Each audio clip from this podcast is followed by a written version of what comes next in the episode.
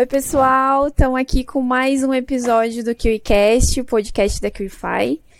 Eu sou a Carol, estamos aqui com o Edgar e o nosso convidado de hoje é o André Coura. Tudo bem, André? E aí, pessoal, como é que vocês estão? Tudo bem? E aí, pessoal, tudo bem? Ótimo, prazer imenso. Prazer é todo nosso. Ô, Edgar, nem perguntei se você estava bem, desculpa. Tudo bem sim, Carol. e aí, André, tudo bem? Tudo certo. Cara, de onde você é? Sou de BH, Belo Horizonte, Você é- Minas Gerais. A gente conversou aqui. Quantos anos você. Não, não, é uma entrevista assim de, de ficha, não, tá? Eu queria só perguntar mesmo. Tá puxando o tem? cadastro, né? Cara, eu tenho 33. Ah, legal, legal. 33. Cara, é, eu vi que já, eu já vi, né, que você é advogado, né? Vi que a sua especialidade é, é criminal, né? É, sou advogado criminalista, advogado há 11 anos e especificamente na área criminal, talvez há uns 5, 6 aí. Me conta uma coisa, cara, é um assim, né? O que eu escuto falar, a área criminal, eles dizem que é uma área bem perigosa. Isso é verdade? Não, tem, tem uma certa. Tem muito de lenda urbana aí, cara. Não, não, não tem. Claro que tem um, ri- um certo risco a depender da. A depender da matéria que a gente trabalha, a depender das circunstâncias de cada processo, né? Sobretudo quando, Sim. quando você está discutindo o envolvimento de organização criminosa, tráfico, algumas questões mais delicadas, mas em regra um relacionamento transparente com o cliente né, resolve as coisas, acomoda a relação do trabalho. Então não é um não é um risco acentuado, não tem muita tem muita lenda urbana aí, tem muito mito. Sim, sim. É, como me conta assim, né, se você é advogado, já você falou que é há 11 anos, é, como que tu veio parar no meio digital? né? O que que te fez dar esse Cara, desperto assim, né? Pois é, teve um, tem um episódio que foi meio uma virada de chave, assim, e, e eu vou contar rapidinho essa história para te explicar isso. Cara, eu fui professor contar. universitário. Não tenha pressa, Sem viu? pressa, né? É, é, aqui ninguém tem pressa. Então, eu tinha 12 anos, né? Aqueles... Mas assim, cara, eu fui professor universitário durante quase seis anos, né? Eu, eu dava aula em graduação. É, e nessa época, isso ali, eu comecei a lecionar na graduação em 2014. É, eu terminei o mestrado em 2014 e aí, naturalmente, você vai buscar uma oportunidade de, de docência. E fui na, no meio tradicional, é, currículo, entrevista, enfim, e aí consegui uma oportunidade numa faculdade, aqui em Minas mesmo, é, e comecei, esse, comecei a trabalhar com a docência na graduação. É, e, cara, vida de professor, né? Vida de, de advogado barra professor e professor no Brasil, né? Ser professor no Brasil no modelo tradicional de trabalho é um desafio muito grande, né, cara? É, é, é um trabalho... É muito gratificante, é muito legal, muito gostoso. É, mas é um puta trabalho, é muito, é muito trabalhoso, né? É, fazer prova, preparar Sim, aula, sim. corrigir É prova. desgastante também, Muito né? desgastante, né, cara? Muito desgastante. Eu tive é, semestres, né, assim, que eu tive, por exemplo, seis turmas, cara. Então, seis turmas com 65 alunos cada, você faz a matemática na hora de aplicar prova, com- é, corrigir prova, enfim, né? É, preencher Nossa. diário e etc. E, cara, a remuneração do docente no mercado brasileiro, nesse modelo tradicional, é um negócio triste, né? Infelizmente, essa é a realidade. Então, é, nós estamos falando aí de uma renda líquida mês que à época girava em torno de 3, 4 mil reais. É, e aí, cara, um belo dia, eu não sei, eu não sei te precisar quando que foi isso, mas talvez ali 2018, 17, 18, talvez, eu fiz um teste assim, cara. Eu, eu já tinha, tinha mídia social, já estava fazendo algum trabalho de posicionamento no Instagram, já tinha meio que sacado essa, essa necessidade, não, não, não tinha compreendido muito bem o diálogo da infoprodução, essa cena toda, mas eu estava começando a sentir que tinha alguma coisa acontecendo ali no mercado, que, que tinha a possibilidade de, de, de orbitar nesse, nesse novo mercado. E eu fiz um teste, eu fiz uma experiência assim bem rudimentar, fiz um perfil fechado no Instagram, é, e aí criei um evento em uma dessas plataformas de, de, de evento, sabe, de vender ingresso de evento online. Eu fiz lá como se fosse um, um evento mesmo, pus um preço lá, sei lá, 29 reais, alguma coisa assim, e ia dar uma aula sobre um determinado tema. Simbólico, né? É, simbólico. E propus uma live aula sobre um tema na área do direito penal, né, na área do processo penal, que é a minha área de trabalho. E comecei, e isso no orgânico mesmo. Falei com o pessoal, falei, ó, oh, galera, vou fazer uma live aula aí, quem tiver afim, é, o link tá na bio aí, vai lá e tal, vou, vou aceitando aqui no perfil e a gente faz, é, faz isso a título de teste. Para minha surpresa, assim, cara, a época com uma audiência muito pequena, eu devia ter, sei lá, dois mil e poucos, três mil seguidores no Instagram, é, isso, isso me gerou uma receita de mil e quinhentos reais, mil e poucos reais que assim foi muito representativo, não pelo faturamento, o faturamento ele é inexistente, mas foi muito representativo porque significou é, metade do meu salário do mês dando aula. E aquilo ali foi muito impactante para mim, cara, sabe? Eu falei, porra, uma hora, cara, de aula e deu metade do que eu ganho no mês, né, de aula, dando aula todos os dias da semana, de segunda a sexta, em horário cheio, né, cara? Ô André, deixa, deixa eu te inteiro, interromper. Dia, à noite. Deixa eu te interromper um pouquinho. É, você tinha identificado essa demanda no, no seu Instagram fechado para tipo fazer esse evento da aula, por exemplo, com seus alunos, a galera que te seguia? Como é que você identificou? Ah, sei lá, vou fazer um evento. É, assim, na verdade... Como é que você identificou a necessidade? Ninguém pediu. É, ninguém pediu, assim, não foi propriamente uma leitura de demanda, não foi assim, cara, olha, existe, é, essa, essa demanda existe, então eu vou, vou criar um, uma estratégia de atendê-la. Foi um chute no escuro mesmo, uhum. foi assim, falei, cara, será que funciona? Será que... Vou testar, é, né? um teste. Falei, cara, vamos fazer um teste. Legal. Eu já fazia algumas lives, é, já tinha, tinha uma audiência pequena, mas tinha, já tinha já um esboço de posicionamento, enfim, já estava começando é, é, é, essa trajetória de construir esse posicionamento. E eu falei, será que isso funciona? Né? É, o meu perfil era aberto já, mas eu falei, pô, como que eu, como que eu, é, pô, não conhecia ferramenta nenhuma, não conhecia nada disso, né? Eu falei, como que eu vou fazer para criar exclusividade nesse conteúdo? Como que eu posso né, selecionar essa galera colocar essa galera em um ambiente fechado para ter essa justificativa de, de cobrar por isso e como que eu consigo gerenciar essa cobrança, né? Qual plataforma que eu uso para fazer isso, né? Como é que eu vou fazer? Então fiz um ensaio mental assim rapidinho e falei, ah, cara, vou fazer, vou fazer sim, vamos lá, vamos ver se dá certo. E deu certo. Não, deu certo no sentido de validação, né? Deu certo no sentido de ser representativo para mim, é, aquelas, aqueles eventos que a gente vê e não consegue desver, né? E eu fiquei com isso na cabeça. Eu falei, cara, não... então tem alguma coisa que não faz sentido no mercado tradicional. Se eu tenho que trabalhar, se eu trabalho é, dando quatro aulas por dia, né, de 7 às 10h30, todos os dias, é, com essas turmas cheias, eu tenho que corrigir prova, eu tenho que preencher diário, eu tenho reunião pedagógica, eu tenho, enfim, todo o modelo tradicional desse mercado de educação aqui que a gente está acostumado e nesse novo mercado, em uma hora eu conseguir produzir metade do meu salário no modelo tradicional, é muito difícil você não parar para pensar nisso.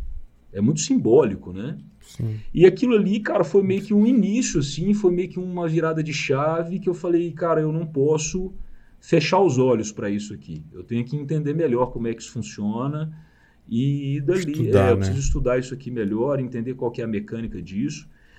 E dali para frente a gente não parou, cara. Eu não parei de, de buscar essa. buscar entender como é que funciona né, esse mercado, buscar entender um pouco mais de marketing digital, buscar entender um pouco mais sobre plataformas de, de gestão de pagamento, enfim. E aí foi, cara. E aí tem sido, né, na verdade, não foi, tem sido uma jornada de muito, de muito aprendizado, de teste, né? É, e de quebra de muito paradigma, porque a gente vem de um. Eu venho de um mercado muito tradicional, muito clássico, né, cara? E, sim, porra, eu juntei sim. dois mercados que são mercados muito fechados e muito tradicionais, que é o mercado jurídico e o, e o, e o meio acadêmico, sim. né? O mundo acadêmico. Totalmente. São muito, porra, totalmente. totalmente enquadrados, né? Fechados e tal. Então é uma quebra, né, cara? Assim, é uma jornada de quebra de paradigma todo dia, né? Para você sim, foi, sim. foi tranquilo essa quebra de paradigma, assim, como professor, como professor de direito e ainda da área criminal? Foi não, não foi não e, e, e não foi, foi difícil. difícil, cara. Foi difícil e ainda é, porque exatamente por essa cultura desses mercados, né? O ambiente profissional sim, jurídico sim. ele é muito tradicionalista, ele é muito classicista é, e muito reacionário também. Então quando e, e, e na verdade assim Bom, vamos falar rasgado, cara. O profissional do direito é um bicho chato, sacou? É um bicho chato pra caramba. Sim, é. É, cara. Assim, é um cara mais chato do que o advogado. O cara advogado é um cara chato por excelência, né? É o cara que questiona tudo, é o cara cético pra caramba e tal. E a gente recebe muito isso na faculdade, hum. né? A carga a transmissão de uma cultura clássica na universidade de direito, na graduação de direito, ela é muito forte, porque a gente aprende com os caras que foram profissionais forjados é, nesse modelo passado, pô, né? Então a gente recebe isso e transmite, cara. Eu, eu, eu via isso, eu vi isso nas minhas aulas, né? Eu, eu cometi esse, esse erro também, eu participei disso de alguma forma até entender que a gente pô, tem um cenário novo, tem um mercado novo, tem um jeito novo de consumir produtos e serviços. E o direito não está fora disso, não. Não adianta a gente se achar. Existe uma certa prepotência profissional Total. na minha área. De achar que o meu serviço é de excelência demais para ser é, vendido. Ainda mais para ser vendido na internet. Ou conhecimento jurídico, né? a academia é, é, é importante, a ciência jurídica é importante demais para ser ministrada é, online ou em cursos livres e etc, etc, etc. E a galera fica nessa nessa caixinha, cara, fica encaixotado, sabe, dando um murro em ponta de faca e, e é muito difícil abrir essa mentalidade. Há uma resistência muito grande. Saca o, o mito da caverna do Platão, sacou? Há o advogado sendo chato de novo, né? Mas a real é que é isso. Sim, tipo, total. Porra, você vai lá fora, Sim. volta e fala. Galera, tem um mundo lá fora. Você, você fala, ah, vamos embora lá para fora. E o nego fala, bicho, o cara ficou louco. Vão matar, bota fogo nele que ele tá doido. Né? tá mostrando um mundo novo é. e ele. Não, não, não, o cara não continua. Tá aberto para conhecer. O cara é louco, o cara usou droga, tá doido, o que existe é a caverna, vamos ficar aqui, sacou em volta da fogueira. É, é verdade. Então, é, há uma resistência grande ainda. É o mercado jurídico, é, o mercado jurídico, tanto o mercado final da advocacia, né? Advocacia. Quanto o mercado, é, vamos dizer assim, da, da, da, da educação jurídica, são mercados ainda muito formais e muito fechados para essas novas formas de, de vender tanto conhecimento quanto serviço jurídico, mas devagarinho, aqui e ali, a gente está conseguindo dar uma abertura nisso, sabe? Tá. Eu, deixa eu te fazer uma pergunta. Quando o advogado termina lá né, o bacharel dele na, na faculdade, ele sai preparado para fazer o quê? Porra nenhuma, cara. Porra nenhuma, cara. Cara, é, é, a, gente, a gente forma é, muito despreparado. A real é essa. A, a, graduação em Direito, e eu posso falar isso com muito conforto, porque eu participei de núcleo docente estruturante de, de universidade durante muito tempo, em que a gente discute, a gente discute o plano de ensino, né? a gente discute o projeto pedagógico do curso, e discute os planos de ensino de cada disciplina. E, cara, a real é o seguinte: o, a grade jurídica, a, a grade curricular do curso de direito, ao longo da história, desde a implementação no Império, ela mudou muito pouco, sacou? Ela mudou muito pouco. Então, o cara passa cinco anos na faculdade discutindo teoria pra caramba, discutindo processo pra caramba e discutindo zero mercado. Então, você, você tem é, profissionais que caem no mercado é, com, uma, com uma base. E parênteses, assim, quando a base formal, teórica, é boa, o que está sendo cada vez mais raro, porque a qualidade do ensino está caindo muito, ainda vá lá, o cara ainda é teórica e tecnicamente capacitado. Ele vai dar cabeçada no mercado e vai se formar, e vai amadurecer mercadologicamente.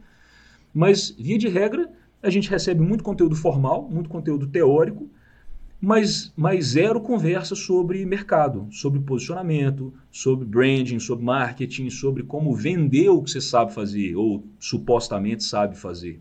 Sacou? Que isso é importante. Isso é uma né? dificuldade absurda. Então, assim, via de regra, né? O cara forma e ele tem aqueles dois caminhos tradicionais. Ou ele vai prestar um concurso público, vai buscar a área pública, ou ele vai para a iniciativa privada, trabalhar como advogado, consultor, e para isso ele precisa de aprovação no exame de ordem. Tem que fazer a prova da ordem que tem sido cada vez mais difícil. Tem sido uma prova que cada vez. Ah, por falar nisso, a namorada do Edgar passou na UAB ontem, né, Edgar? Passou- maravilha.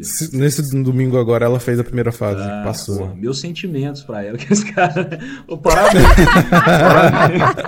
Parabéns pra ela. É, parabéns pra ela. Massa demais. É, e é isso aí. Vai Sim, entrar sim. no mercado altamente, altamente concorrido, né? assim, saturado entre aspas, porque você tem uma volumetria de profissional Sim, muito sim. grande no mercado, mais de um milhão, sei lá, algo em torno de um milhão e meio de advogados. Mas ao mesmo tempo, Nossa, cara, muito advogado. muito advogado. Mas, ao mesmo tempo, assim, um mercado que ainda tem alguns oceanos azuis para serem explorados, sobretudo para quem entendeu essa conversa de, de novos mercados, uma nova forma de oferecer serviços no mercado, e para quem não tá, para quem não tem é, vergonha de estudar e de colocar o pé nessa água, sacou? E esses, é, essa forma de fazer advocacia ela ainda é um oceano azul. Ela está sendo desbravada ainda, porque a real é que, cara, todos os mercados mudaram e, a- e o mercado jurídico também mudou. Então, o cara que comprava a verdade. advocacia continua comprando advocacia, só que de um jeito diferente. É isso que a gente tem que entender, Ah, é verdade. sacou? O- a advocacia hoje, né, ela tá muito voltada, assim, eu acho que em maior parte ela tá voltada para consultórios, né? Co- Como é que eu posso dizer? Escritório, na verdade, Sim. né? De advocacia, o tradicionalzão, né? É, que presta a consultoria, né? Faz ali a- a- os processos e tal. Mas tu acha que ter um escritório hoje digital, hoje acho que não pode é, faltar, né? Tem que ter, tem que ter um escri- escritório digital ou não? Não, eu acho que Por exemplo, tá digitalmente posicionado, né? Eu Ah, digo. sim, cara, eu acho que isso é imprescindível para qualquer negócio, É, eu, não só eu sei, né? Porque eu tenho colegas, né? Que são advogados. É, eu sei que tem, por exemplo, uma plataforma, né? Que você é, como é que eu posso dizer? Ah, Assim, ela, ela se posiciona lá, eu sou advogado, especialista em tal, né? E aí chega uma pessoa que tá atrás de um advogado, né? Ela faz essa conexão, né? Você acha que também isso é uma opção de, eu, eu acho que sim. começar ou, ou não? Eu acho que você tem dois cenários, cara. Você tem o cenário do cara que está começando um negócio jurídico e você tem o cenário de um cara que já Sim. tem um negócio jurídico e está experimentando essa transição de mercado. Né? Para ambos, é, é, posicionamento digital, presença e posicionamento digital é imprescindível. Tem que ter. Imprescindível. E muita gente ainda não entendeu isso. Né? Isso é básico.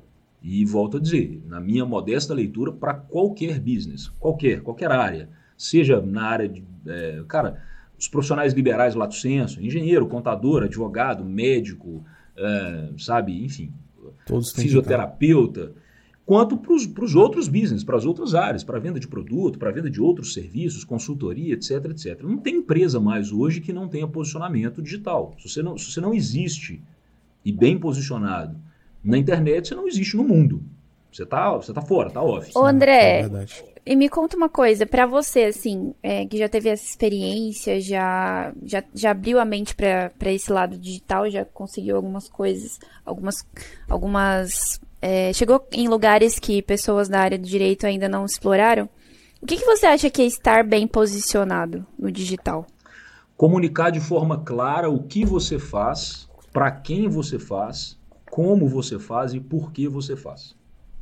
Eu acho que esse é o desafio Show. que as empresas, e dentro desse pacote eu estou colocando também o advogado, ainda que autônomo, né? É, esse é o desafio que as empresas têm hoje na internet. Eu, eu penso dessa forma. Porque, cara, você, você precisa você precisa se cercar de uma legião de fãs do que você faz. Esse é o seu prospecto. Esse é o cara que potencialmente ou vai contratar o seu serviço ou comprar o seu produto, ou vai ter conforto de vai te indicar. indicar, né? E para nós, profissionais liberais, para o advogado, essa indicação ela é muito valiosa. É, o boca a boca nunca vai deixar de existir. Só que o nosso jeito de fazer boca a boca hoje, ele é em, em proporção geométrica. É, se antes eu conseguia me conectar com 20 pessoas numa semana, por mais que eu é, me desdobrasse para fazer reuniões, almoçar com alguém, tomar café com alguém, jantar com alguém, hoje eu consigo me comunicar com 40 mil pessoas de uma vez só. Eu consigo estabelecer cara, é conexões, é cara, sacou? E por mais louco que isso possa parecer... Isso é muito parecer, louco, né? Muito louco. E assim, e o que é mais louco nisso é que é, você consegue fazer conexões que não são necessariamente por atacado, entendeu? Não são a granel, cara. O cara que sim, tá ali te acompanhando, sim. ele tem uma intimidade contigo. Ele te indica porque ele confia no seu cara nunca te viu, ele nunca conversou contigo, nem no telefone, mas ele confia no seu trabalho e ele te indica. Isso é uma loucura, né? É. Isso realmente, isso realmente é um desafio, não só, acho que para como você disse, não só para área de direito, né? Para todas as áreas. Acho que esse tem sido o maior desafio para quem entrou no digital, sei lá, recentemente. Porque é, a questão de você falar claramente o que você sabe, como você sabe, por quê.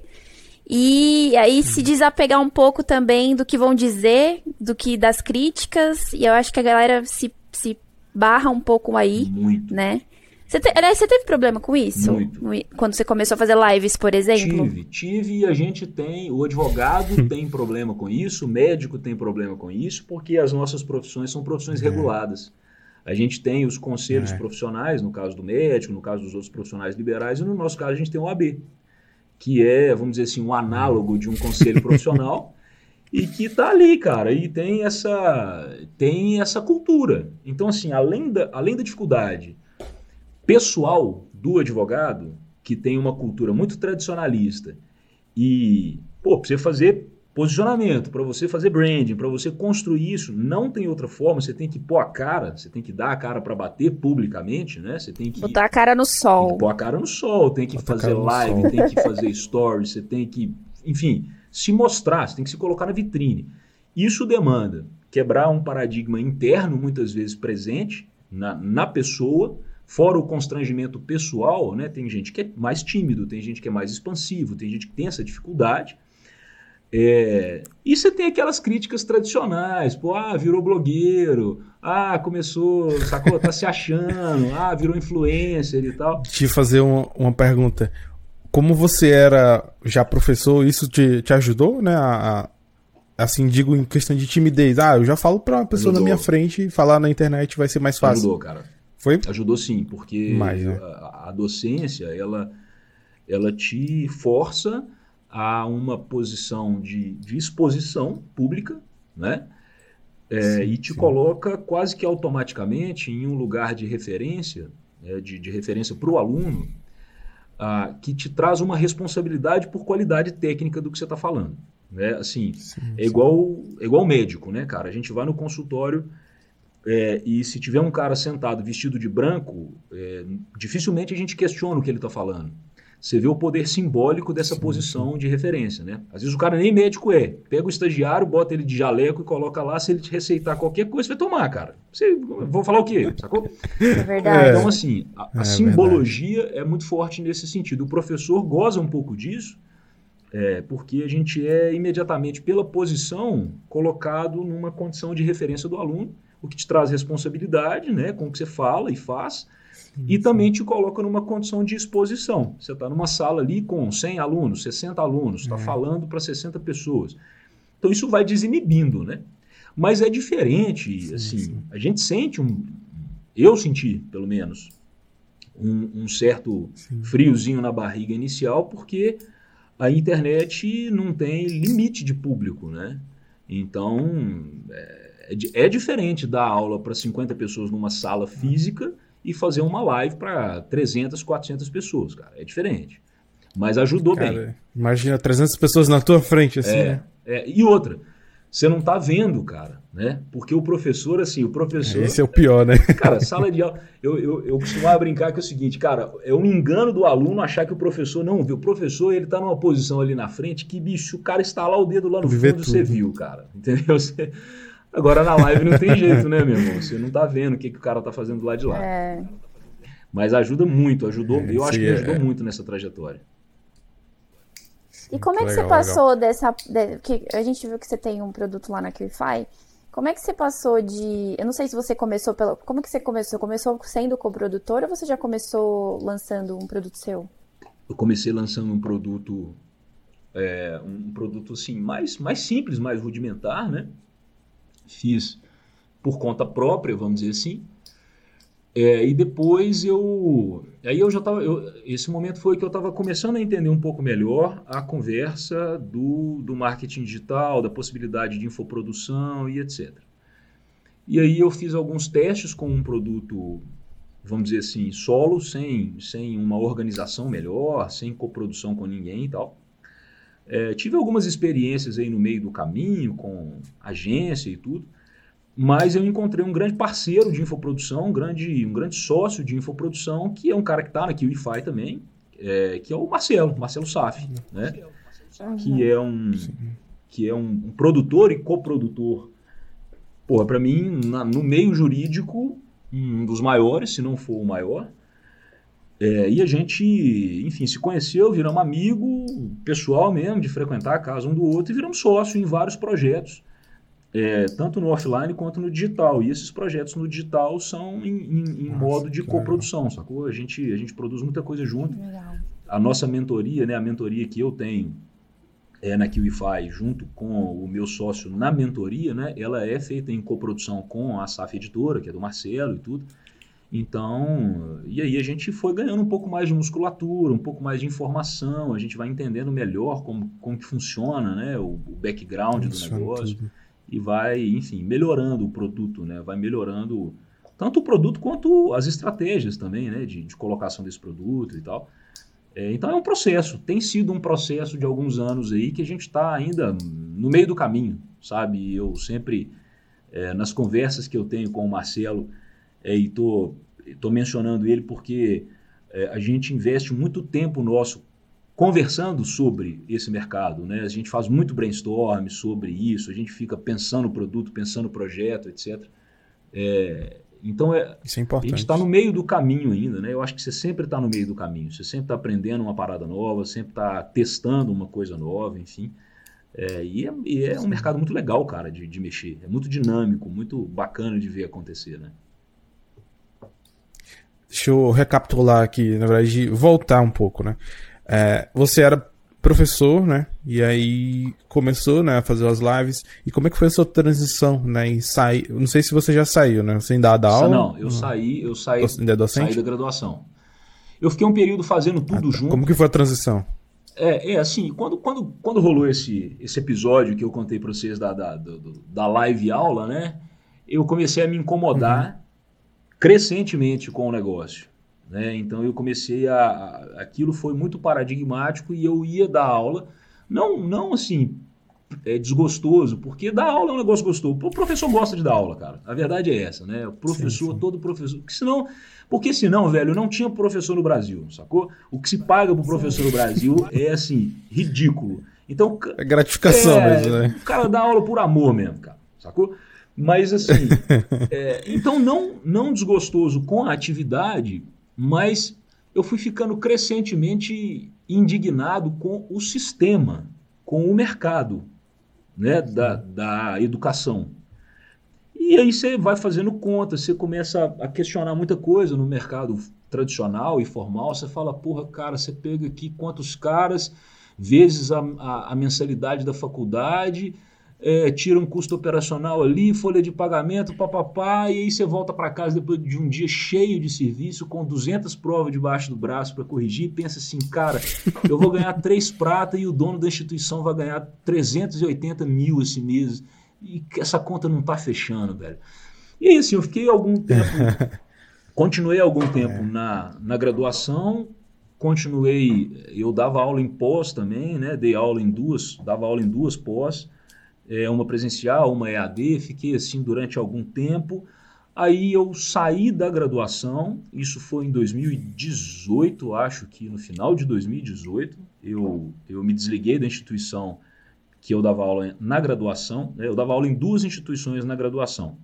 Uma delas foi comprada por um grupo grande e, e desligou todos os professores, e da outra eu me desliguei e fiquei só na pós. E aí, paulatinamente também, eu me desliguei da, da, das pós, é, também em modelo tradicional. Até dei aula depois, a convite de um ou outro colega coordenador de pós, mas assim, aquela, aquela aula assim, Carol, você topa dar essa disciplina aqui? São X horas e tal, tá, vamos lá, beleza, vamos fazer.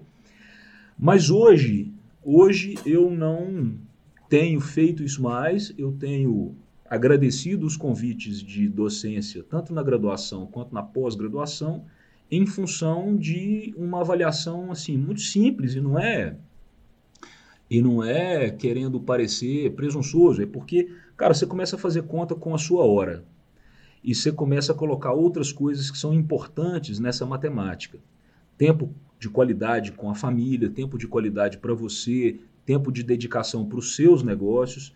E aí você pensa, pô, o cara vai me pagar aqui 200 reais a hora, são três horas, tá? Ah, não vale a pena, cara. Não vale a pena entendeu? Porque você muda o referencial, você pensa, bom, nos business que eu tenho, inclusive nos business educacionais que eu tenho, a, a minha hora é mais bem remunerada e me dá mais prazer fazer isso, esse projeto enquanto negócio do que vender hora é, para uma instituição que pega, compra a minha hora a esse preço e vende em escala exponencial a minha hora é, com um markup que não volta para mim, sacou? E aí, é. e aí paulatinamente, eu fui abandonando a, a, essa atividade de docência no modelo tradicional e focando na educação no modelo novo, cara, no modelo digital, virtual, digital, escalável, né? que eu aposto que é o modelo que vai ficar. Na real, eu acho que nos próximos é, 10 a 20 anos, e estou colocando esse prazo porque as transformações na educação, elas dependem de muita coisa, de orçamento, de política, de lei de diretrizes e bases, etc. Mas, cara, esse, esse é o futuro da educação, fim de papo. Nos próximos 10, 20 anos, nós vamos ver a digitalização absoluta de vários cursos, a extinção de vários outros, a criação de vários Muito. outros. Então, o caminho é esse, cara. O caminho é esse. Sim, é, a, eu acho que assim, o ensino EAD ele foi muito, assim, por muito tempo ele era meio criticado, né? Porque, ah, mas a pessoa fica em casa e tal. E a gente viu agora, assim, né, do, digamos, 2020 pra frente, que ele funciona, né? Que. É, e assim, não, não só funciona, como dá para fazer muita coisa que a gente falava, ah, isso não dá para fazer de casa. E funcionou. Muitos setores, né? Muito, é, muitos nichos, muitos trabalhos deles passaram a ser digitais. Sim. E passaram a ser possíveis fazer, né? Forçou, na verdade, né? Por, porque é, eu digo assim, muitas empresas que, ah, não, tem que ir pro escritório, tem que ir pro escritório.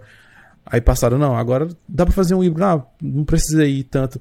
Eu acho que é, quando você tá em casa, né, lógico, tem muitas distrações, mas às vezes não tem tanta distração quanto tá no local físico, né? é. né? Eu acredito é, também então... que, tem um, que tem uma coisa também aí, porque os ensinos EAD, eu acho que agora eles vão começar a, a, melhorar a qualidade também. Muito. Porque muito. eu falo por experiência própria. Eu tô fazendo MBA e às vezes algumas aulas, gente, eu até falei pro Daniel esses dias, é muito, dá sono. A mulher, ela fica é. lendo um, um, slide. Quando a gente vê muita gente por aí dando aula em, tipo assim, stories de Instagram.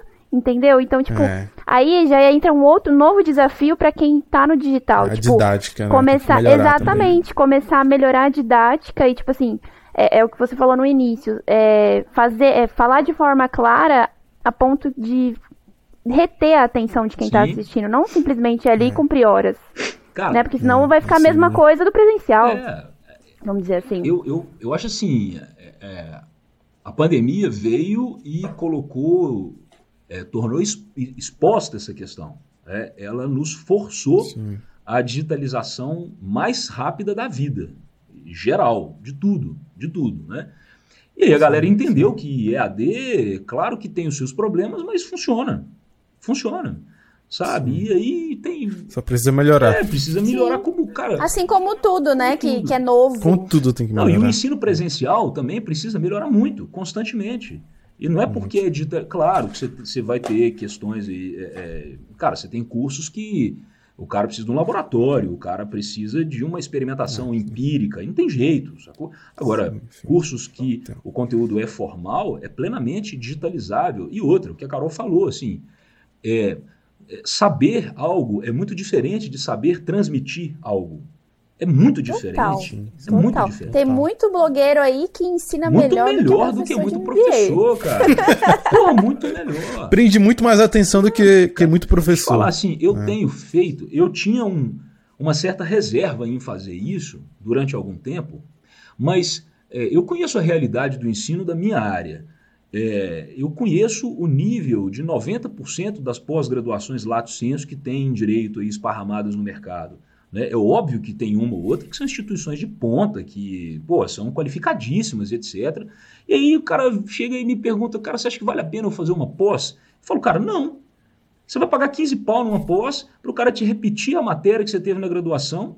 É, e qual o sentido nessa, nessa porra? Faz um curso prático, tem tanto curso bom, tem tanto profissional bom Exato. ensinando, sacou? Faz a minha mentoria, é, pô. internet tem tanto. É, curso. cara, paga a minha mentoria, meu irmão. Eu ensino mais rápido e mais pô, barato. Eu te, eu, vou, eu vou te ensinar o que importa o que, o que tem potencial efetivo de transformar o seu business, de virar o seu jogo, e vou te cobrar um terço Sim. de uma pós-graduação que você vai ficar dois anos enfiado numa sala ou na frente de um computador com um professor falando um tanto de coisa que você já ouviu falar. E, e aí, cara, é. o que, é. que transformou seu jogo? Sacou? Pega esses 15 contos e investe Exatamente. no seu escritório. Vai melhorar a sua advocacia. É, Contrata é gente para trabalhar para você. Só, só com esse pitch de vendas aqui eu compraria a mentoria sem ser do direito. que isso? Não é verdade? É, isso. é disso que eu tô falando. É, que tem gente que tem dificuldade de, de transmitir essa segurança pra pessoa na hora de vender, né? Por exemplo, meu, eu é, sei o que eu tô falando, velho. Não compram, ah. não, não pagam MBA. Compra minha mentoria porque você vai se dar bem, sabe? Jogo... E as pessoas Hoje também têm dificuldade disso. Jogo aberto. Sim, sim. Hoje em dia a gente vive uma era muito acelerada, né? Cara, se tu tá perdendo muito tempo, tu tá ficando pra tá trás. Tá ficando né? pra trás. Tu tem que. Tem que ir no que é mais rápido, né? E eu vou te falar assim, eu acho que. Faz a mentoria aí. Eu digo até o seguinte, cara, o mercado. É, essa é uma parada que eu tenho pensado também, assim. O mercado de infoprodução, ele amadureceu também muito, muito rápido, nos últimos Sim. tempos. Sacou? E não é nenhuma crítica a ninguém especificamente, pelo amor de Deus, assim. Mas sabe aquela do é, cara, se inscreva agora para um workshop 100% online, 100% gratuito, em que eu vou te falar não sei o que e escondendo do cara o pitch de venda. Irmão, o papo é reto. Não tá colando não, mais. Não cola, velho. O papo é reto. A parada é a seguinte, ó, eu tenho isso aqui, isso aqui tem o potencial de fazer XYZ com o seu business e eu tô te oferecendo isso aqui é, a tanto. Bora junto? E aí, a copy que, que mais converte é a copy da da honestidade do resultado, velho. Você tem resultado? Você promove transformação na vida do cara? Você pode Joga. provar isso?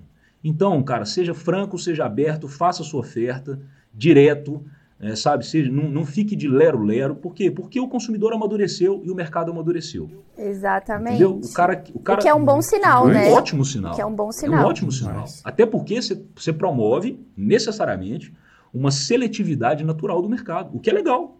É bom. Total. É bom. Sim. Fica quem é bom, cara. Fica quem é bom. Se é bom, você entrega uma parada de qualidade. E aí abre espaço. Exatamente. E aí abre espaço para quem não sabe aprender também, porque aí é um longo caminho também. Claro. Porque o mercado está só, tá só sofisticando, né, cada vez mais. Só se sofisticando cada vez mais. Acho que tem lugar para, é, sabe aquela do tem lugar ao sol para todo mundo? Eu acho que em alguma medida tem mesmo, porque é, o meu jeito de conversar sobre advocacia criminal é diferente do jeito do fulano de tal conversar sobre advocacia criminal. E, e, por mais que o conteúdo de ambos possa ser muito bom, o produto de ambos possa ser muito bom, tem uma parada que acontece que é a identificação do cliente com a marca, a identificação do cliente com o produto ou o serviço. Pô, tem, tem quantas escolas de inglês tem? Só que eu vou me identificar mais com o jeito do cara, com o discurso de um determinado cara e eu vou comprar dele. Isso é natural. Isso é movimento natural de mercado. Ninguém engole, claro, salvo alguns mercados, mas não, não vem ao caso. Então, eu acho que tem espaço para todo mundo. Eu acho que todo mundo é um infoprodutor potencial. Só que o cara tem que entender o jogo. O cara tem que entender o jogo. Tem que entender que. Qualificar se também. Se né? qualificar, né? estudar o, o mercado, estudar as ferramentas, entender que não existe é, renda passiva milionária da noite para o dia. Isso é um absurdo. E entender que não é fazer de qualquer jeito e julgar um, um link, um arrasta para cima que o cara vai converter 150 pau em 30 minutos. Isso não é assim que funciona o jogo. O jogo não é esse. Né? É um jogo de LTV, cara. É, é um jogo de LTV, de qualidade, é, de, de um bom pitch, é, de, de uma prova social genuinamente Total. construída. Eu acho que o jogo passa por aí, sabe?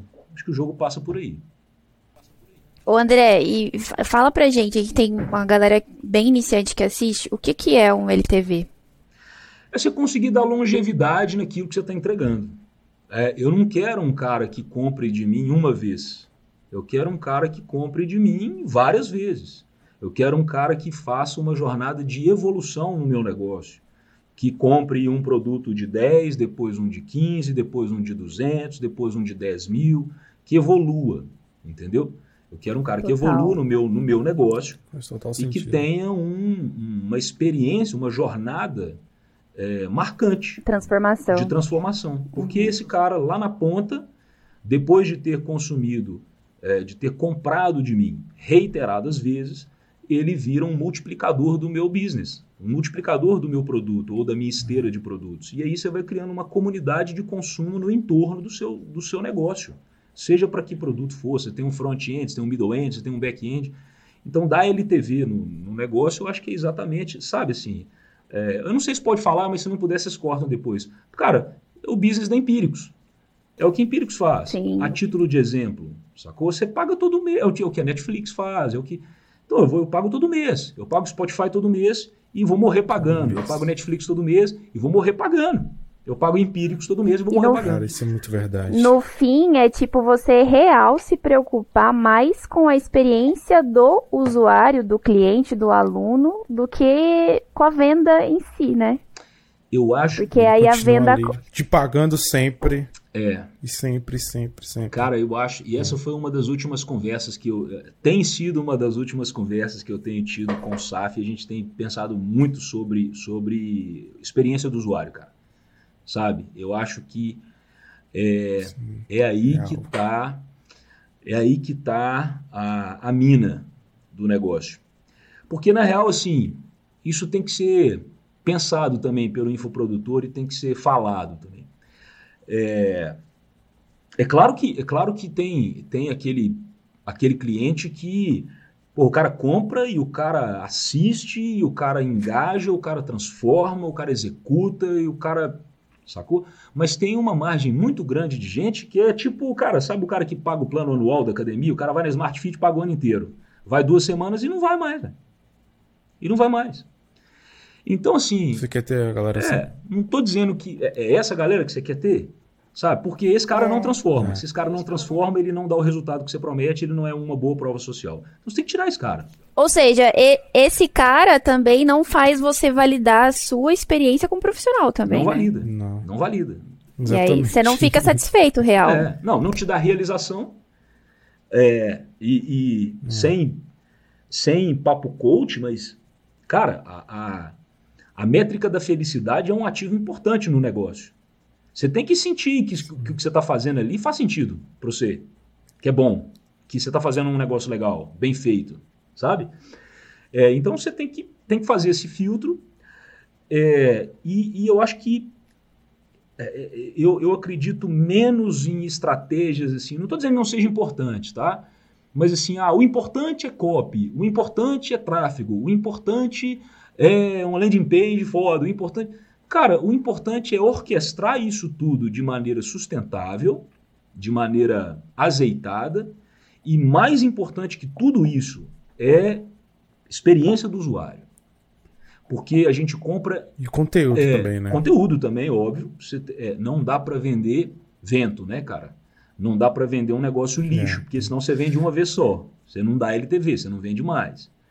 Mas eu acho que o que a gente tem cada vez buscado mais, né? No, a gente, eu digo, todos nós, como consumidores de, de tudo, de produto e de serviço, é experiência, cara. É experiência, sabe? Eu dou o exemplo da loja de gravata, cara, que, que para nós é uma né, é, um, é, é um negócio usual. Cara, gravata é um pedaço de pano, é. velho. É um pedaço de pano. Não, sacou?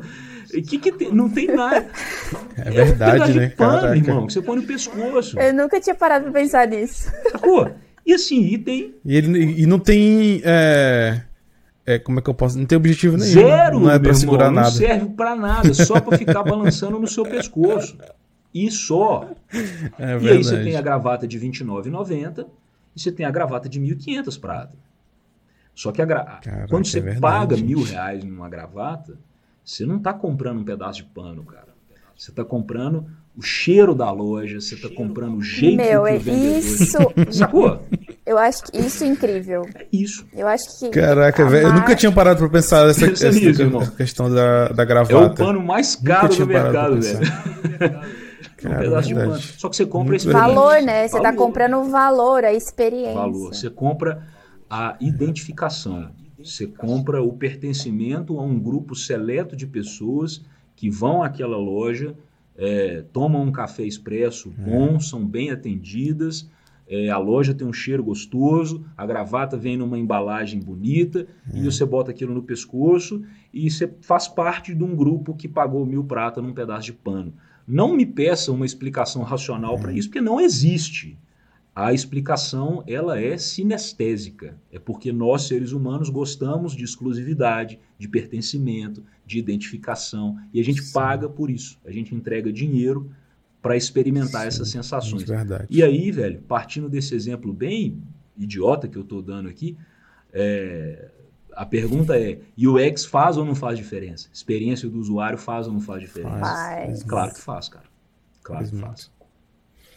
Assim, é, o dinheiro ele segue valor, literalmente, né, do conteúdo de tudo que você faz. É, você literalmente prega isso que o valor faz a diferença, né?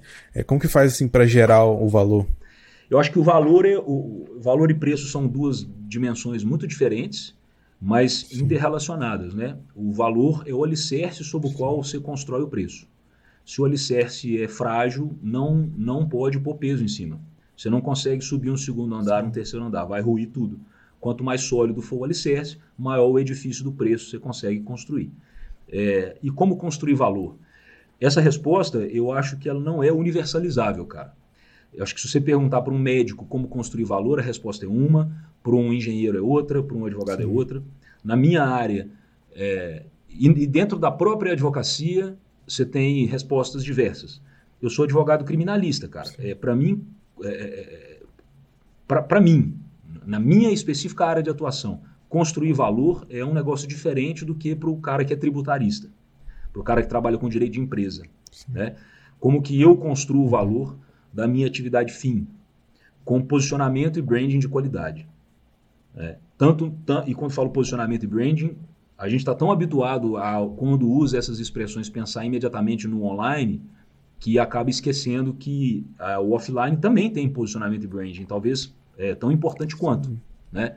Então, cara, é, girando no mercado, cada vez mais a imagem de que eu sou um profissional qualificado no que eu faço, eu tenho prova social do que eu faço, é, eu tenho clientes, entre todas as aspas que isso pode receber, importantes, que confiaram é, aos meus cuidados questões muito sensíveis da vida deles, porque quando a gente fala em advocacia criminal, efetivamente a gente está, via de regra, falando da crise mais drástica que o cara experimenta na vida pessoal, empresarial, familiar, etc.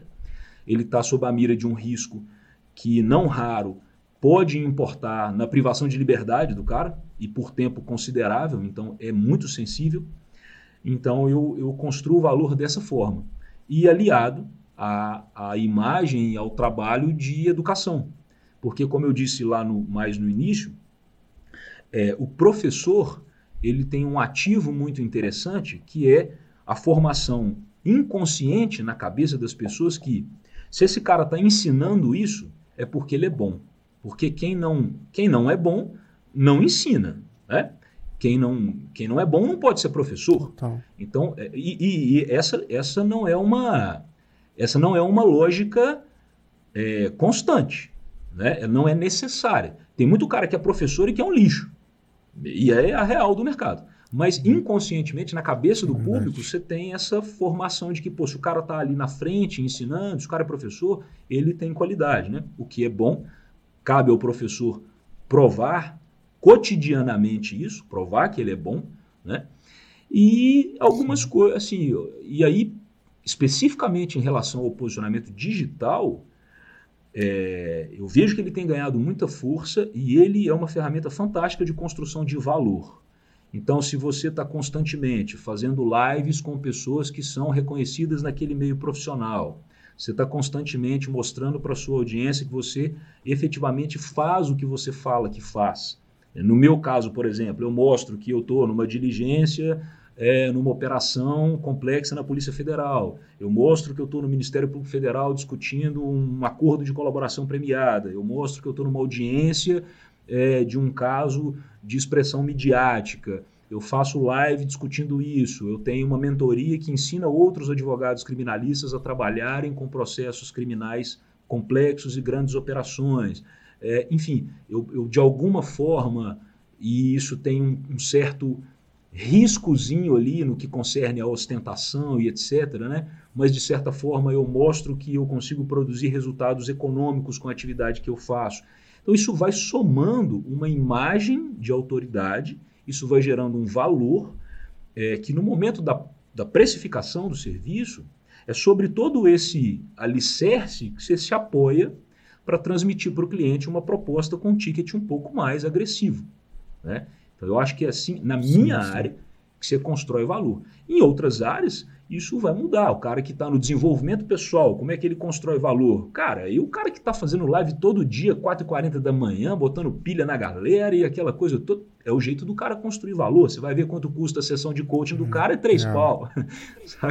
Exatamente. Então, basicamente é mostrar, mostrar o que você faz, né? Exato. Tipo assim, entre, tem essa sabe, linha tênue, né? sabe fazer também. É, né? exatamente. É, tem essa linha tênue que você disse da ostentação e tudo mais. E, no fim, é você ser um blogueiro da sua área, de fato. Perfeito. Né? É. Perfeito. Com estratégias. É Eu acho que esse é o melhor elogio que um infoprodutor pode receber. O que no início a gente toma como, como, como uma crítica ou como um incômodo, né? O que aconteceu uma é uma piadinha né? e tal. E isso aconteceu comigo também. Hoje, hoje talvez eu já não, não passe mais por isso assim tanto, mas é, para mim é um elogio tanto, cara. Porque se tem alguém que sabe ganhar grana com essas ferramentas, são os blogueiros e blogueiras profissionais, que monetizam com merchandising, com publicidade, e estão fazendo faturamentos absurdos com isso. Então, quando. Para nós, infoprodutores, pô, não tem elogio melhor, cara. É, é ser blogueiro da sua área. É. E, e, e, é ser blogueiro com qualidade. É. Ser blogueiro com qualidade, né?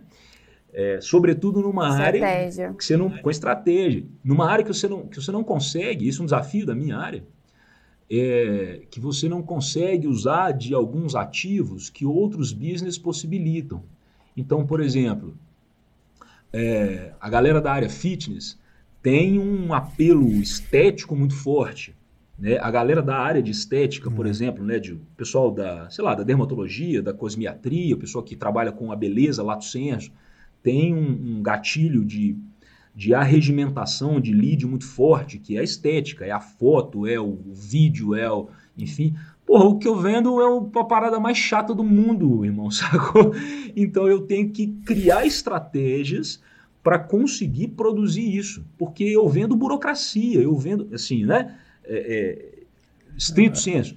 E aí eu preciso transformar a venda de burocracia, a venda de papelada, a venda de chateação, Legal. a venda do, do do, sabe, do advoguês, eu preciso transformar isso em venda de tranquilidade, de paz de espírito, de resolução de crise, de contingenciamento de problema. Eu preciso transformar Nossa. isso. E esse é o desafio. E você acha isso difícil? Cara, eu acho isso muito difícil. eu acho isso muito difícil. Porque é diferente, diferente de negócios é, no mercado aberto, vamos chamar de mercado aberto, assim, em que você tem uma institu e mesmo no direito, mesmo no direito para outras matérias, para outras áreas, né, em que você pode fazer, que você consegue fazer uma institucionalização da sua atividade, tipo o, o escritório XYZ Advogados Associados, em que você tem uma estrutura corporativa, você consegue, você tem ali um perfil, enfim, corporativo, institucional, etc. Você faz uma newsletter e tal. A advocacia criminal, tradicionalmente, ela é um, um negócio que tem um processo de personificação no profissional muito forte. Então, quando, se eventualmente o Edgar tiver um problema criminal, e eu espero que isso nunca aconteça, que ele nunca precise, e ele precisa contratar um advogado criminalista, e alguém indica para ele o André, uhum. é, ele não vai é, ele não vai ao escritório procurando qualquer um, ele vai procurando o André. Então, no final do dia, velho, a minha marca sou eu. Sacou? Então, é um processo difícil é. de fazer, de construir branding, de, cons de construir institucionalização de marca e de negócio corporificado na pessoa física. É difícil fazer isso. Tem jeito, mas é difícil e de alguma forma é um pouco demorado também, porque é um processo. É um processo de construção de autoridade, de construção de posicionamento, é um processo que você vai todo santo dia colocando um tijolinho ali, sabe? Mas é, mas é viável, é possível, é possível.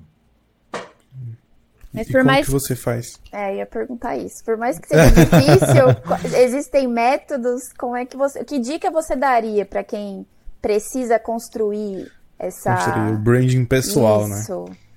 Essa marca pessoal. Então, cara, assim, eu acho que é difícil não pela complexidade, mas pelo desafio de consistência. Sabe? É Porque complexo cara. até não acho que seja. É, eu acho que é aquela assim, cara, Ó, se, quando você entende que o digital é um braço do seu negócio, né? Veja, você não, você não, vocês não acordam e falam assim, ah, tomei na baixa hoje, eu acho que eu não vou não, cara, para que o Wi-Fi não, sacou? Não, cara, você acorda e vai, velho. Você, sacou? Você acorda e vai. Eu não acordo e falo assim, ah, cara, acho que hoje eu não tô afim de... Cara, você acorda e faz. Né? Negócio é assim, você acorda, vai para a empresa e trabalha, e faz o negócio acontecer. E quando você entende que o digital é um braço do seu, ele é uma extensão do seu negócio, ou tipo é um departamento do seu negócio, você não, você não pensa se vai fazer ou não, você, você faz. Então, é, é, é. aquela, sabe assim, para não deixar assim, para não ser evasivo, né? Que dizem que advogado, tudo que pergunta responde depende, né, cara? Eu acho que é o seguinte, bicho. É uma postagem, uma postagem no feed por dia, 12 a 15 stories por dia, uma live por semana. Fim de papo. Repete isso aí, e, aí, e aqui eu tô aqui eu tô parafraseando o Negro, né? Tenho que dar o crédito, não é meu. Velho, repete isso aí durante dois anos, você tem nas suas mãos a ferramenta de um business milionário. Repete isso durante dois anos, gera autoridade, gera uma audiência qualificada, monta um treinamento, um curso, uma mentoria, sei lá, o que, que você quiser montar, faz uma oferta inteligente Caraca. e aí em dois anos você tem um negócio com potencial de faturamento milionário na sua mão. Esse é o mercado, irmão. Esse é o mercado de hoje. Fim de Caraca, papo. Muito, muito, louco isso, porque re, né? resumindo essa constância, nada mais é do que você se relacionar com quem tá ali te seguindo. E aí, aí eu acho que o que pode bloquear, né? E aí é, vocês me corrijam se eu estiver errada, mas o que pode bloquear essa constância é o, o instinto de querer os resultados rápidos. E aí é. você não tá vendo, não tá enxergando, e você, ah, não, não tá funcionando isso aqui que eu tô fazendo. É. E aí você fica imediatista e bloqueia tudo. Total. Eu acho que o imediatismo... Estaca no final, no final, para ser assim, um expert, é, sei lá, muito bom, não precisa. É, para ensinar, eu digo, né? Não precisa ser um expert ao, ao, naquele determinado assunto, mas você precisa pelo menos dominar, né? Para você começar a ensinar ele. É, eu. É, seria eu isso? Acho, eu acho que é muito difícil é você pretender ensinar algo que você não saiba. Acho isso muito difícil. Isso é um outro problema, entre aspas, do mercado de infoprodução. E não só na minha área, na minha área também, mas eu, eu suponho que isso deva acontecer em todas as áreas que passaram por esse processo. Porque, velho, o que apareceu de professor, mentor, treinador, etc., jurídico, da noite para o dia, é uma parada fora do normal. E eu, e eu assim, é. acho que todo mundo tem direito a empreender, acho que todo mundo, incentivo todo mundo a empreender, mas eu acho que é preciso ter senso, né? é preciso ter parâmetro e, e, e, e, e, auto, auto posicionamento no mundo. e na profissão, e na carreira, e etc.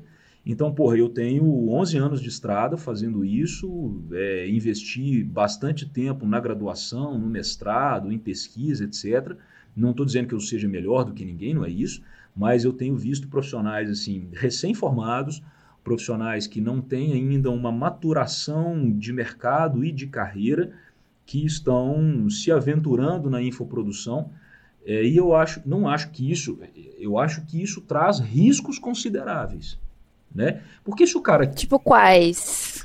Porque assim, o cara, vamos supor, é, desculpa te interromper, mas agora me veio um insight. Tipo, o cara sai da faculdade e aí ele já, já sai escutando, meu, é digital, o negócio é digital, você tem que ir pro digital, não sei o quê. Só que, de repente, ele não teve a experiência que, por exemplo, você teve de 11 anos, né, trabalhando com aquilo, e, e aí, eu acho que entra um, um, como é que fala?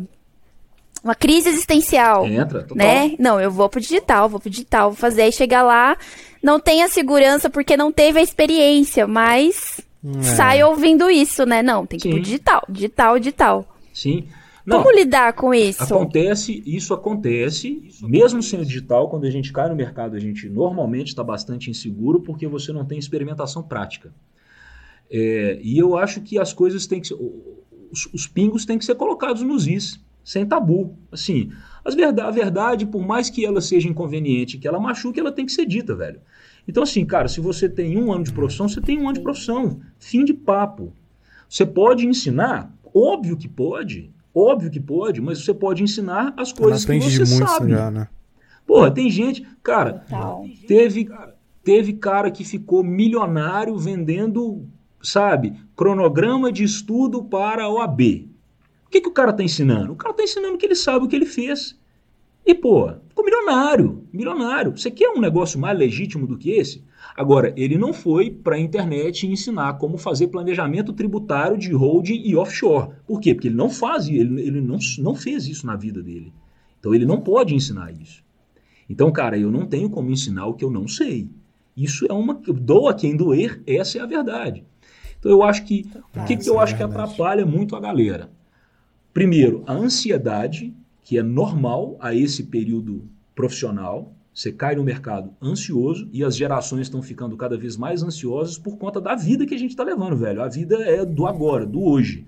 Sacou? Se você não é milionário com 25 anos, você está vivendo a vida errado. E não. Não é fracassado. Você é fracassado. pra trás é, já, é um né? desastre. Você é a vergonha da sua família. E não, galera. Não é assim.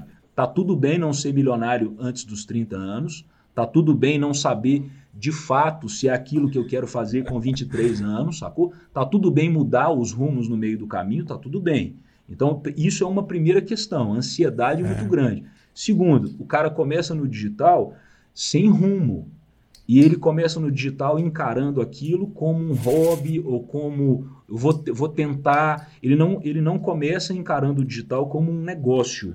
E negócio tem que ter LTV. Se você quer dar LTV no seu negócio, se quer que ele seja um negócio duradouro e que cresça, você não pode começar entregando um negócio ruim, senão você não tem LTV. Então, se eu começo pretendendo ensinar o que eu não sei, eu não, eu não vou ter uma experiência do usuário legal, eu não vou gerar resultado, eu vou ter um déficit de credibilidade e, portanto, eu não vou ter LTV no meu negócio. Então é isso que o cara tem que pensar, sacou? Eu, eu sou completamente a favor da galera cair de peito no digital, se posicionar, colocar a cara, mas falar do, daquilo que é a sua realidade. Então, um cara que tem 30 anos de advocacia criminal, ele está num patamar diferente do meu. Ele pode vir a público e dizer, cara, eu vou te ensinar isso, isso e isso, que talvez, eventualmente, hoje eu não possa fazer. E um cara que tem um ano de advocacia, ele não pode ensinar algumas coisas que eu posso. E quando eu digo não pode, vamos entender assim, não é uma questão de reserva de mercado de exclusão. Eu estou dizendo, eu tô dizendo que ele não pode é porque ele ainda não aprendeu aquilo. Assim que ele aprender, ele está habilitado a passar isso para frente. Eu acho que tem que passar, cara. Tem que passar para frente. Conhecimento é, é feito para circular. E junto com ele, o dinheiro. Junto com ele, o conhecimento tem, tem preço. Tem preço, tem que, tem que ser precificado. E está tudo certo. Está tudo certo, né? A gente não pode pretender que o, o conhecimento seja entregue graciosamente, como não, cara, conhecimento tem preço. O que vocês passaram na vida de vocês para aprender o que vocês sabem fazer hoje, custou tempo, energia, grana, né? Pau, pau no, no namoro, pau na relação familiar, madrugada sem dormir. Irmão, isso tem preço. Saúde também, né? Porra, Deus sabe lá o que, que é escrever uma dissertação de mestrado, irmão, dois anos, tem vontade de morrer, Nossa. cara. Então tem que ter preço. Imagina. Sacou? Então, assim, eu sou super a favor do digital, incentivo a galera, assim, massivamente, vá pro digital, faça, bota a sua cara, mas só toma cuidado com essa validação, porque, e sobretudo no meu mercado, que é um mercado muito crítico, muito, muito reacionário, é às vezes até perverso, sabe? A gente vê de vez em quando umas tretas aí é, jurídico-digitais de um colega querendo, sabe, puxar o tapete do outro, descredibilizar o trabalho do outro. Então, assim, quanto mais você está, quanto mais validação você tem no offline, na carreira é, clássica, mais protegido você está no online, mais validação você consegue carregar para o online. Essa é a real. Azul. Cara, azul mesmo. Sacou? Uma puta de uma aula é também, né? é o que eu penso. Não, porque tem coisas assim que, a, que as pessoas. É... Como isso tá ficando cada vez mais, mais forte. É, mais evidente, as pessoas têm essas dificuldades que podem parecer primárias, mas são dificuldades reais. E aí e aí é uma questão de ajustar, né? Tipo assim, meu, você vai pro digital, vai se posicionar, então se posiciona com aquilo que você sabe. Isso. De repente aquilo pode virar um, um e-book. E digo mais, cara, eu acho que eu, eu acho que a galera não vê um valor que eu acho fenomenal. Eu acho que passa desapercebido de muita gente, que, que é o seguinte: é o storytelling possível do cara começando e a jornada de evolução profissional que ele faz. O cara quer começar. A tal da jornada do herói jornada, seria? É a jornada do herói, de alguma forma é a jornada do herói. É entender a, a maturação profissional do cara como uma copy das mais valiosas. E uma copy é, exercitada dia a dia. Pensa que loucura, o cara começa a se posicionar no digital quando ele acabou de entrar na profissão, ele faz esse trabalho consistentemente ao longo de cinco anos e aí, entre aspas, da noite para o dia, ele é um profissional com cinco anos de experiência e uma puta audiência que vem acompanhando a jornada de construção profissional dele. Total, aí, meu irmão, total. quando esse cara abre o carrinho, ele tem que ficar milionário mesmo. Ele mereceu ficar milionário. Não. Sacou? Isso e isso a galera não pega traduziu isso. muitas coisas. Ele não, o cara, por quê? Imediatismo e ansiedade. A jornada ela tem um valor, cara, assim, que essa galera não entende, um, um valor fodido. Se eu tivesse pegar, se eu tivesse entendido isso, cara, eu tinha começado no digital muito antes, muito antes. E assim, começado assim, sem querer ensinar nada para ninguém, só dividindo a minha, dividindo o meu perrengue, dividindo meu, contando a minha história. E a história conecta demais, mas a história arrasta. Não tem copy melhor do que uma história bem contada. E eu acho que isso é um valor que a galera tá deixando passar um pouco despercebido, sabe? Se o cara se atenta para isso e começa a fazer isso, ele constrói a base de um business no digital daqui a alguns anos, que pode ser um business de musculatura que a carreira offline dele talvez não dê. Né? E aí, assim, só para amarrar essa ideia, é, tem uma divisão que precisa ser feita também em relação a essa pauta, que é a seguinte: você tem produtos e serviços, né? Vamos chamar de produto lato senso, porque, enfim, é educação, é tudo educação, é infoproduto. Então, você tem produtos que são produtos é, para ensinar as pessoas a fazerem coisas que transformam a vida delas, mas que são coisas não regulamentadas, são coisas é, que demandam, às vezes, um conhecimento, de, um, um, uma, uma capacidade manual, uma capacidade, sabe? Tem um exemplo, André? Cara, sei lá, bicho, ó, você, ensina, você ensina a fazer bolo, sacou? Eu tenho um business de ensinar confeitaria. É isso que eu ensino, ó, um curso para capacitar a galera a fazer confeitaria para festa infanto-juvenil.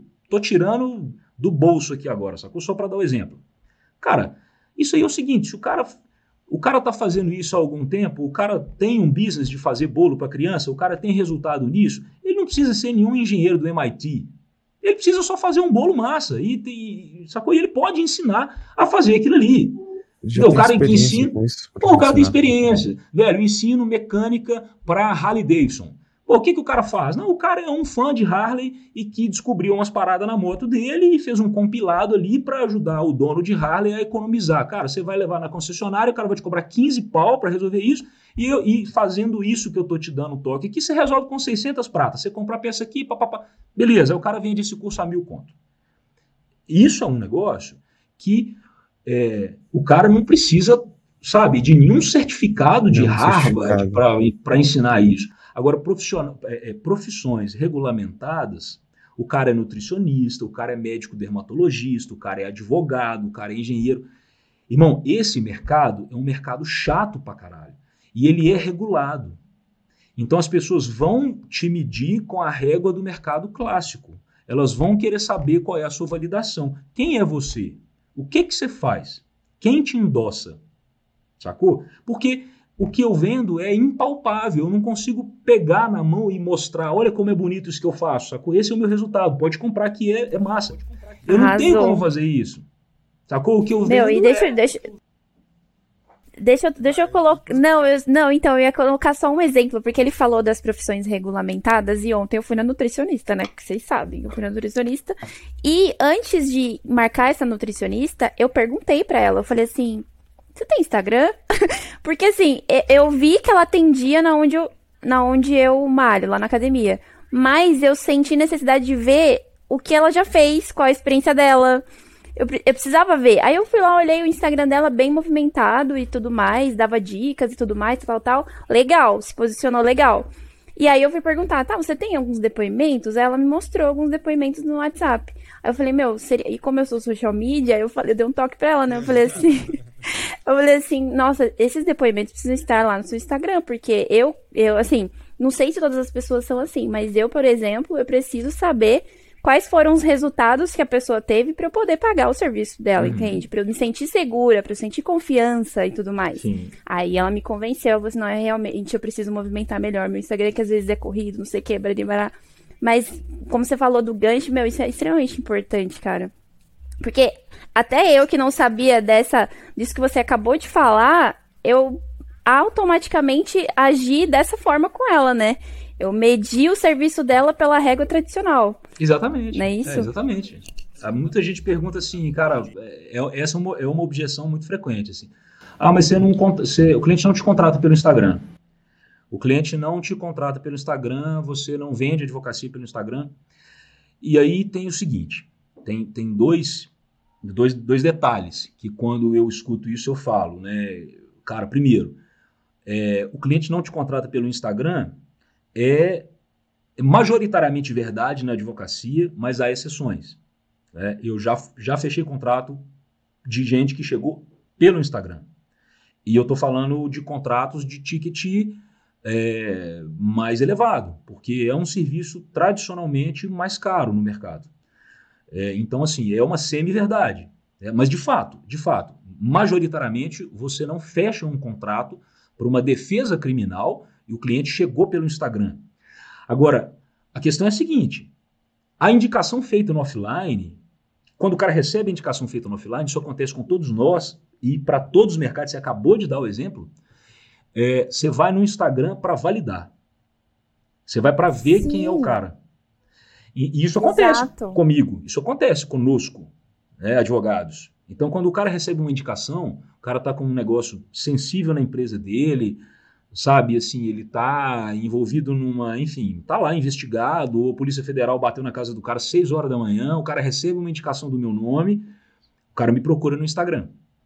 E se ele chega e vê um portfólio que lhe dá uma imagem de é, confiabilidade, de sucesso profissional, de credibilidade, cara, você está 80% na frente é, em relação aos demais profissionais. É óbvio que a indicação foi determinante, mas se o cara chega e não valida, ele dá um step back na temperatura dele para te contratar. Sabe? Sim, e essa indicação não necessariamente, assim, eu não sei como que é do nicho direito, claro que deve ser um pouco mais, um pouco não, muito mais conservador. Mas essa indicação pode ser, por exemplo, você ver um repost de alguém que você segue no seu Instagram falando do serviço daquela pessoa. Claro. Então, isso no digital é uma indicação, né? Sem dúvida, conta como uma indicação. Cada, é, a, a, cada replicação da sua marca pessoal, você está recebendo um endosso. É uma pessoa avalizando o seu trabalho, né? Exatamente. É, então, é, até por isso que eu acho que o próprio algoritmo dessas mídias todas aí computa como uma, um negócio mais expressivo o compartilhamento. Porque é alguém dizendo, eu assino embaixo. Esse conteúdo é bom, tanto que eu estou compartilhando. Né? Então, é, tem, claro, cada área vai ter as suas particularidades, com o direito não é diferente, mas a gente está nesse jogo também. E quem não entendeu já está ficando para trás. Não é que vai ficar, já está ficando. Deixa eu te falar uma coisa. Qual que é a trajetória que você indicaria, por exemplo, um acadêmico de direito que está saindo agora, né, do, do bacharel dele, é, e quer se posicionar digitalmente, né? O que, que você indicaria, né?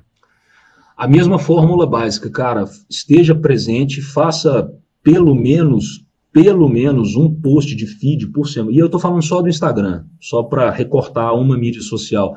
Mas assim, pô, vamos lá, um passo atrás. O ideal é a gente fazer um cross-mídia brutal, é estar tá em todo lugar, estar tá no LinkedIn, é estar tá onde você puder estar. Só que, cara, é difícil fazer isso sem equipe, é difícil ser exército de um homem só. Então, eu acho que o cara tem que escolher uma mídia em que ele quer se posicionar com mais o que, o que é mais fácil para ele, né, o que ele gosta mais, porque o que a gente gosta mais a gente faz com mais facilidade, mais fluidez, mais performance. Então, o cara escolher, a exemplo, no Instagram, que foi a, a mídia que eu escolhi e que para mim funciona legal, porque eu consigo dar vazão e tal nela, é, sem, sem equipe de, de background, sabe, fazendo por Dá mim. Dá pra fazer sozinho, né? Dá pra fazer sozinho. Cara, pelo menos um post de feed por semana, o ideal seria fazer um todo dia, story todo dia, colocando a cara todo dia ali, conversando, fazendo storytelling do seu dia, é, fazendo live, sabe, uma vez por semana, uma vez a cada dez dias, ainda que dê é, pouca audiência, e mostrar com, é, é, de maneira genuína o que você faz. Se você não faz, você não tem o que mostrar. Não, não há vergonha, não há constrangimento em mostrar que você está numa jornada de construção profissional, que você não chegou lá ainda. Sabe por quê? Porque nenhum de nós chegou lá. Primeiro que lá não existe. Você vai estar tá evoluindo até o dia que você morrer. Então, ah, mas, mas o fulano tem 30 anos, velho, de carreira. Não se meça com não a régua do outro. Sacou? Não importa. Faz o seu rolê, do seu jeito, e documenta o que você faz. Não fica esquentando a cabeça com, sabe? E aí a Carol talvez vai, vai brigar comigo de eu falar isso aí, mas é, é, sabe, sabe a pilha, a, a, a, pira do designer, a pira do feed perfeito, irmão, esquece isso aí, ah, velho. Total. Faça a parada acontecer. Documente Total. o seu dia, seja genuíno, fale do que você sabe, fale do que você faz, do seu jeito, não crie um personagem muito distante do que você é porque senão você não consegue sustentar isso ao longo do tempo e vai ficar ruim para você depois. Então seja genuíno, seja legítimo, fale do seu dia a dia, do que você faz, como você faz, por que você faz e dê consistência nisso. Toma cuidado para não deixar, para não ser traído pela sua ansiedade, pela sua vontade de resultados da noite para o dia, porque eles não virão não se meça com a régua do outro. Ah, mas o fulano, fulano tem 300 mil seguidores, velho. Você tem 1.500. Dê a César o que é de César. Não emociona. Vai na manha e faz o seu. Um dia, eventualmente, você vai chegar lá nos 500 mil seguidores, 100 mil seguidores, etc. Mas faz o seu. Faz o seu. Fala do que você sabe e faça isso com consistência. Se você tem um produto, se você já criou um produto, venda Oferte. Ninguém vai te comprar se você não oferecer, velho.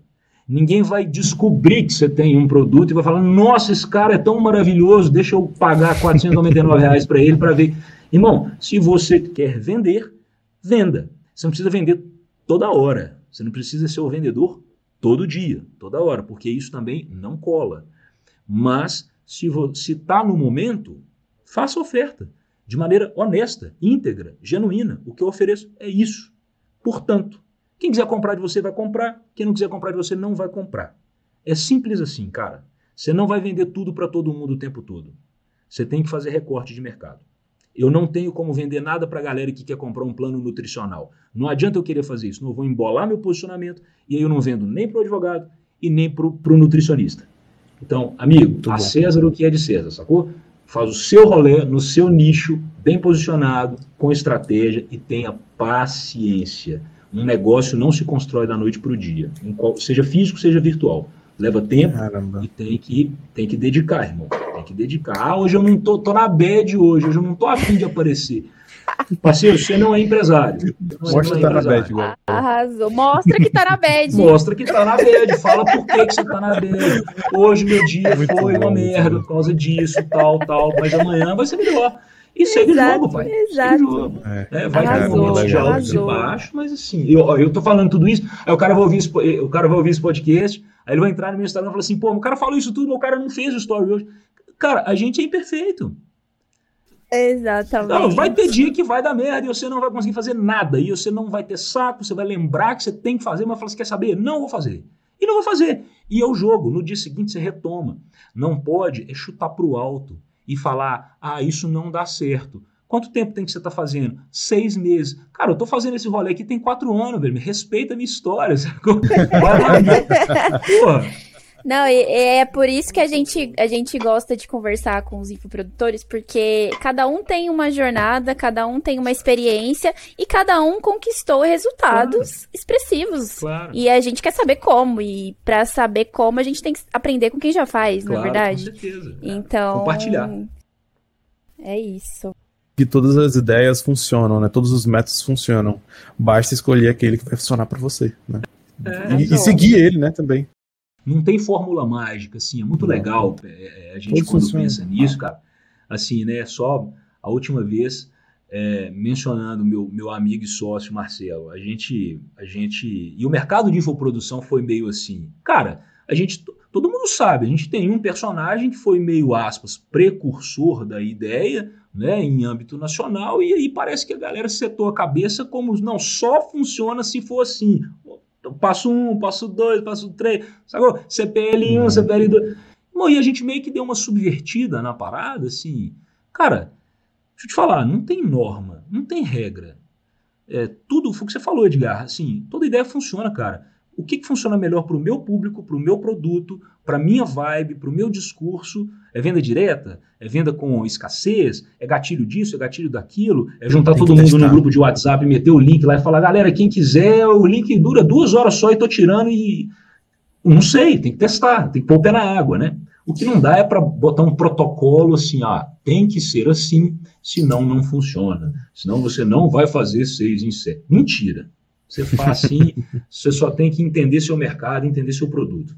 É, você tem que testar não só uma vez, né? Lembrando, né? Tem que testar várias vezes até validar, né? Porque, bom, um, uma, só, uma só tentativa não é, não é bastante para você mensurar. Né? Tem que lá, digamos, sei lá, cinco vezes. Ah, beleza.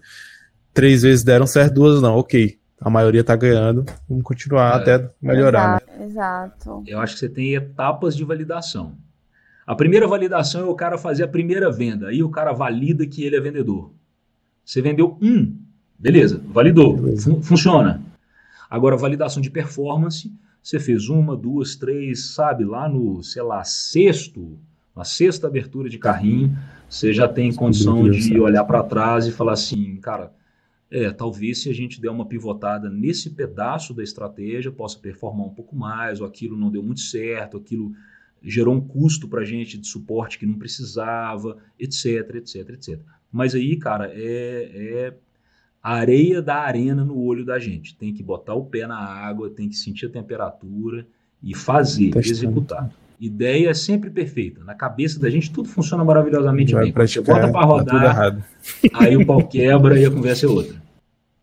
Mas é aí que você aprende, né? É aí que você aprende. Muito é bom, muito aprende. bom. Exatamente. Cara, foi um prazerzão aí conversar com você. Sim. Vai ser uma aula. Todo, todo, eu digo, a gente diz que todas as conversas aqui são uma aula. Conversas aqui são uma aula, né? Porque Não, todas eu saio muito, cada, cada muito podcast, legais. tô saindo tipo, ai meu, vou fazer isso, fazer aquilo. Tô aprendendo, é, é, maravilhoso. É muito, muito legal. massa trocar esse Cara, é, faz seu, deixar seu espaço seu, seu pitch de vendas. Show de bola. Show de bola. Não, aqui O papo é o seguinte, é, a mentoria, ela de forma muito objetiva, cara, é para quem é advogado criminalista, quem está nesse mercado da advocacia criminal, é, e está de saco cheio de advogado jeito clássico e ficar fazendo processinho ganhando um honoráriozinho. Ah, posso falar de cadeira porque estou trabalhando com isso já tem um tempo o Ministério Público dos Estados, o Ministério Público Federal, a Polícia Federal, nos últimos três, quatro anos, é, tem feito um volume de grandes operações absurdo em relação a crimes financeiros, crimes de licitação, crimes envolvendo tráfico de drogas, organização criminosa, criminalidade complexa. Esses processos, por serem processos mais complexos, eles desafiam o profissional a saber como trabalhar com isso, em contrapartida, dão para a gente a possibilidade de seis dígitos de remuneração de honorários, tradicionalmente, corriqueiramente. Dificilmente você tem algum processo desse em que a precificação é menos que seis dígitos. É uma advocacia qualificada. Então, quem quer entrar nesse jogo, nesse tabuleiro, tem que saber o que está fazendo. Se quer saber o que está fazendo, tem que aprender com quem tem mais de 45 grandes operações no portfólio aí, e mais de 10 anos de estrada. Então, cara, é só fazer escolha qual tabuleiro o cara quer julgar. Se o cara quer julgar no tabuleiro da advocacia criminal de gente grande, aí tem que fazer a mentoria em grandes operações, não tem jeito. Para validar, vai dar uma olhada lá no meu perfil, cara, tô lá, a.coura no Instagram, você me acha lá, a gente bate um papo, enfim, tô sempre à disposição da galera. Arrasou! Perfeito. Meu, e os pitches de vendas, né? A gente fica pegando, eu só fico pegando aqui as dicas. Nossa, arrasou. Arrasou. Até eu compraria a mentoria, nem sei. nem sou advogada. Muito arrasou. bom, muito bom. Nossa, Obrigada, pessoal. gente. Obrigado muito pelo convite muito obrigado de vocês, viu, cara? Grande abraço para a galera toda da QIFI, Carol, Edgar. Prazer em falar com vocês. Prazer, prazer todo nosso. Isso aí, pessoal. Curte, comenta, compartilha, inscreve no nosso canal, ativa as notificações. Esse episódio também vai estar lá no Spotify para você que está assistindo pelo YouTube. E você que está escutando pelo Spotify, esse episódio também está lá no YouTube. Lá, né, QFI.brasil lá no YouTube. Né, e no Instagram a gente está QFI.br. Valeu, Perfeito. galera. Valeu. Valeu. Tchau, tchau.